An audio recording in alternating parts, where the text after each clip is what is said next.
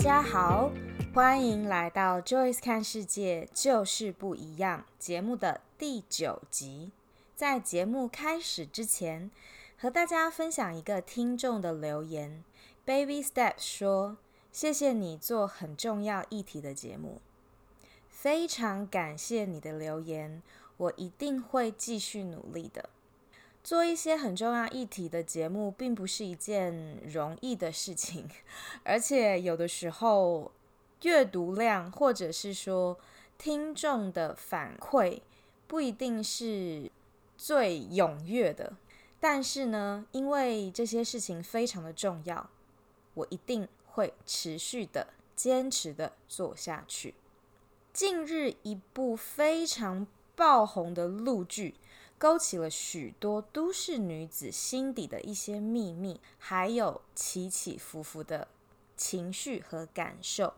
三十而已，聚焦在上海这个巨型城市中的三个女人：单身贵姐王曼妮，独自在上海打拼了八年。生活和感情依然是漂泊无依。全职太太顾佳，在看似金字塔顶层的贵妇，实则为了扶持丈夫的事业、照顾儿子，还有对付小三而疲惫不堪。本地姑娘钟小晴，集父母宠爱于一身，但是优秀的她，最终因为社经地位比丈夫还要高。而要忍受她的冷暴力。这三个女人的故事，或许在她们身上都可以找到和我们每一个人有一点点像的缩影。关于职场、婚姻、怀孕、生小孩、育儿等等课题，突破了三十大关的人们，似乎总是被时间追着跑。在剧中有一些很扎心的台词，说明了三十而已的女人们面临的各种问题。以下三句话让我深思：第一句话，唯一不担心后路的方式，就是把前路走得更长。第二句话，生活的本质就是千难之后还有万难。第三句话。不管处在什么状况下的女人，都应该拥有梦想的权利。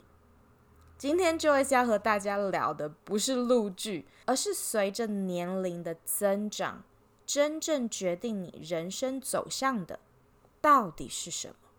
三十岁这个被大家集中火力讨论的年龄段，对你的意义又是什么？我最近很认真的观察了身旁的朋友，尤其是 thirty plus 三十几岁这个年龄段的朋友们，我发现了一个非常有意思的现象。我身边的三十几岁的朋友们，三十岁之后的状态截然不同。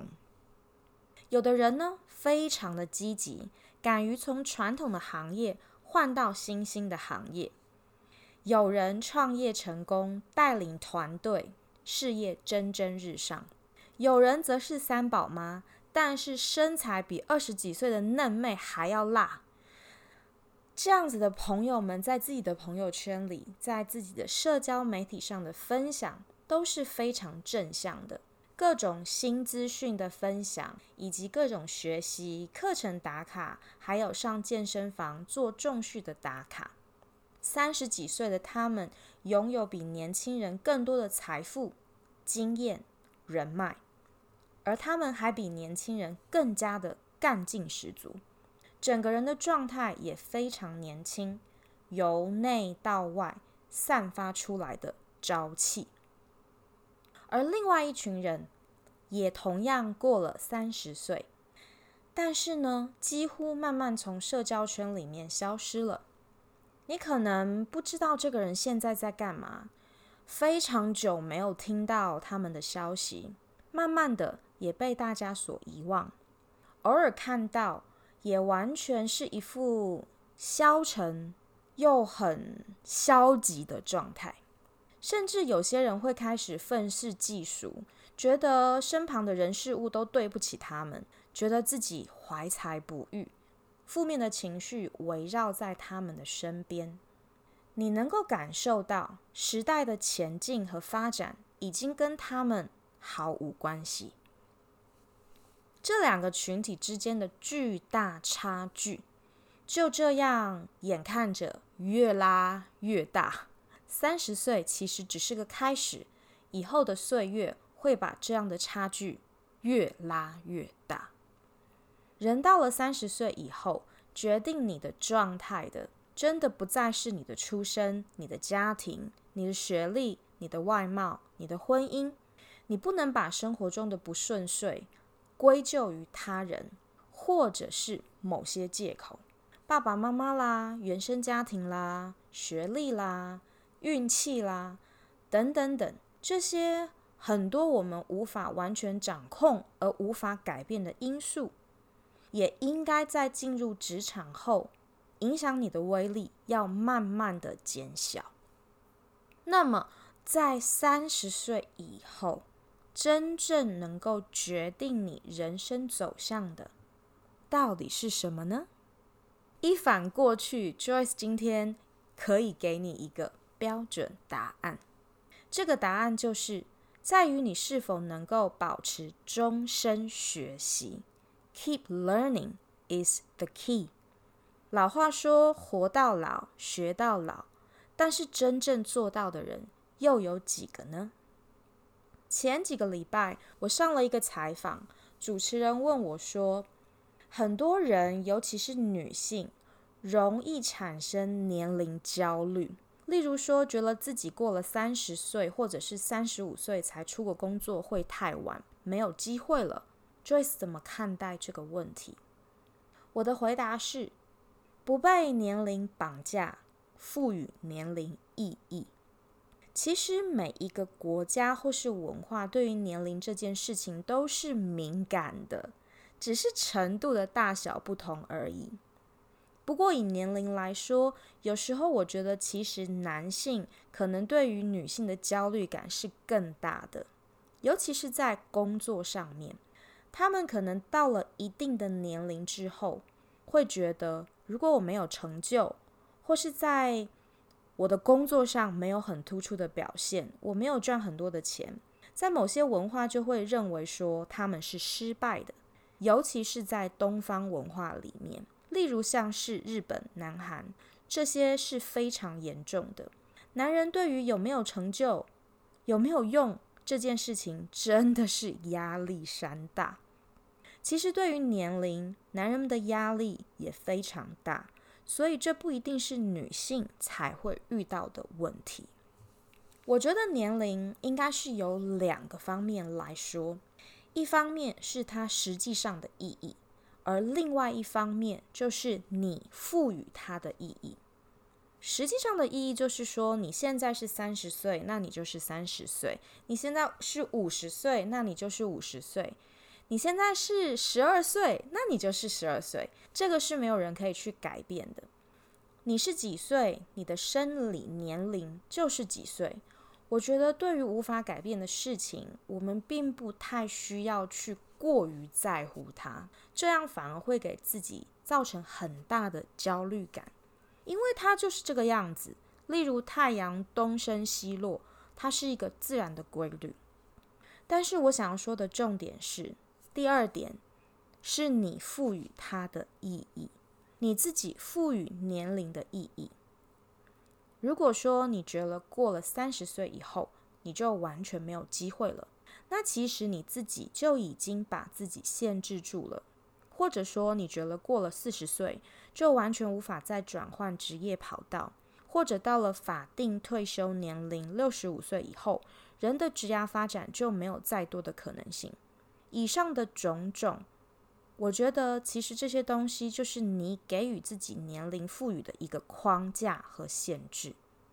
我认为，其实你的年龄应该是变成你的优势。我们以国际职场来说，二十几岁的年轻人可能体力比较好，精力比较充沛，可是年轻人他的职场经验非常的浅。或者是他的个性里面还有很多稚嫩和非社会化的因子，在于自身的工作还有专业也还没有找到诀窍。所以说，你决定你要怎么看待年龄这个问题。我觉得，假设你已经是过了三十岁，或者是三十五岁，在职场当中，你或许认为你的年龄更大，但是你现在还是要想尝试海外工作，或者是出国工作。我个人认为，并不会太晚。你永远不做、不行动，才会太晚。我记得我在上海工作的时候，团队里面有两个同事。当时都非常想要离职创业，他们都有一个共同的目标，就是想要开咖啡馆。其中一个同事呢，大概计划了半年左右，就开始了他的咖啡馆创业之旅。而另外一个同事做了近两年的研究，还迟迟不踏出那一步。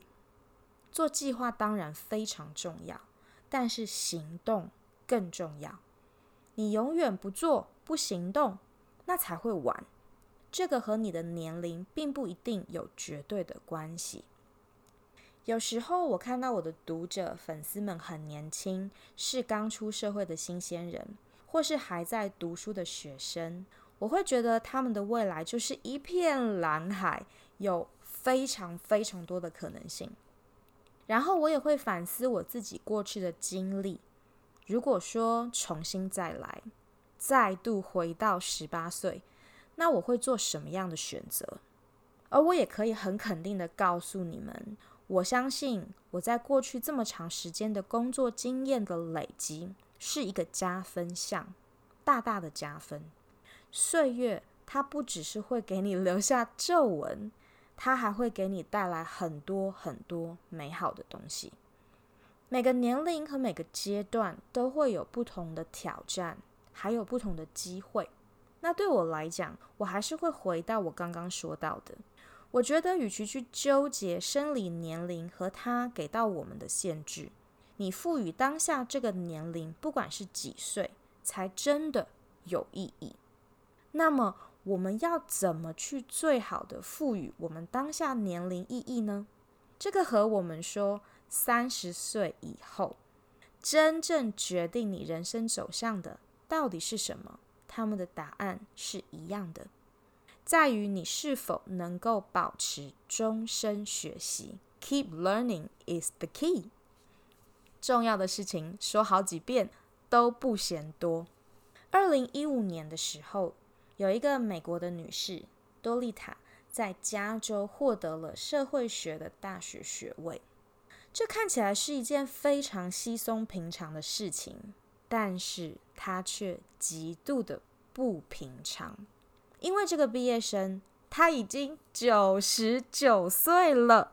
他说拿到学位只是为了提升自己，这是他对自我的意志力、决心的一种考验，真的是非常让人尊敬。这也不禁让我想到了我自己的姑姑。小的时候呢，家里没有足够的物质条件去支撑所有的孩子都去读书，所以在那个重男轻女的年代，女孩子的教育就是最快被牺牲掉的。但是我的姑姑在工作以后，坚持读夜校，一路从国中到大学，把自己小时候被牺牲掉的学习全部都补回来。她还学习画国画、书法。他也得到了许许多多的奖项，他一直是我生命当中的榜样。而反观很多人，大概从走出校园的那一刻起，就已经彻底放弃学习了。也有很多人觉得，哇，我终于再也不用读书学习准备考试了，真是一种解脱。殊不知，这样的人到了中年以后，必将为自己放弃学习的决定付出非常惨痛的代价。有非常多的研究都指出，一个人在教育上的投资和他的终身收入之间存在着显著的关联。那些在学校毕业后持续学习的人，或许学习的东西是和他专业和工作相关的领域，例如在读一个学位，或者是专业证照的培训，也或许是发展他的兴趣爱好，例如做瑜伽、长跑、绘画等等。这些人都能够更快地适应社会的发展还有变化，并且从中受益，从而获得更高的收入还有社会地位。而且持续学习、增加新知，能够显著地降低我们的焦虑感，还有压力，让人保持更稳定的情绪状态。即便是年龄增长，也能保持大脑的反应速度，保持记忆力，保持甚至拥有更健康的身体、更美好的外貌。Joyce 每年给自己设定的学习投资基金是五万台币。当然，还是要非常的懂得利用免费资源。例如，现在 Joyce 在坎培拉大学工作，员工福利里面就有免费的在职进修。而我另外一个闺蜜，她跟我说，三年来她花费了近三十万的费用学习各种课程。我开玩笑说：“哇塞，你真有钱！”她说：“我绝对不是有钱人。”但是我觉得投资自己是最值得的事情，没有任何的风险，而且有百分之两百的回报。学习让我收获了一个全新的自己。投资三十万，但是创造出来的收益已经远远大于这个数目。这是真的，他不仅仅收获了赚钱的副业，也收获了全新的自己，不一样的自己。花这个钱真的实在是太值得了。所以说，三十岁以后，真正决定你人生走向的，不是出身，不是学历，不是婚姻，终身学习才是关键。终身学习不仅是一个必要的经济投资，它也是回报率最高也最稳定的投资。今天 Joyce 由三十而已这个热播的陆剧延伸出来和大家讨论关于我们的人生走向，在三十岁以后到底什么才是最关键的？希望大家都可以持续学习，终身学习，永远保持 Keep Learning。除了欢迎大家持续收听 Joyce 的音频节目之外，我也希望你们关注我的脸书专业 Joyce 看世界就是不一样。同时，也非常欢迎你们加入我们的脸书私密社团，在 Facebook 上搜寻 Joyce 的国际工作情报站。我会在脸书私密社团里面讨论节目的后续。你也可以在那里告诉 Joyce 你想要听到什么样的话题，还有你最关心的内容。最后，如果你喜欢这个节目的话，请你帮 Joyce 在 iTunes 还有 Google Play 上打新评分，这样我才能够继续有动力在广播频道上播出，持续给你们带来更优质的内容。我知道你非常非常的忙碌。二十分钟的时间，你可以选择做很多其他的事情。你可以追剧，你可以看各种不同的电影，你可以听音乐，你也可以跟朋友 catch up，你也可以去跑步健身。但是你却选择了收听 Joyce 的音频节目，我真的非常的谢谢你。请你用几秒钟的时间给自己点个赞，好好的感谢自己。感谢自己为了成为一个不一样的自己，做了一件不一样的事情。请记住，我们每个人都有选择权，只要你愿意选择主动改变自己的人生，改变的开始就在转瞬之间。在节目结束之前，和你们分享一个名人名句：“求知若饥，虚心若愚。” Stay hungry, stay foolish. Steve Jobs。我们下次见喽！和 Joyce 看世界就是不一样，一起期待一个不一样的自己。See you next time. Bye bye.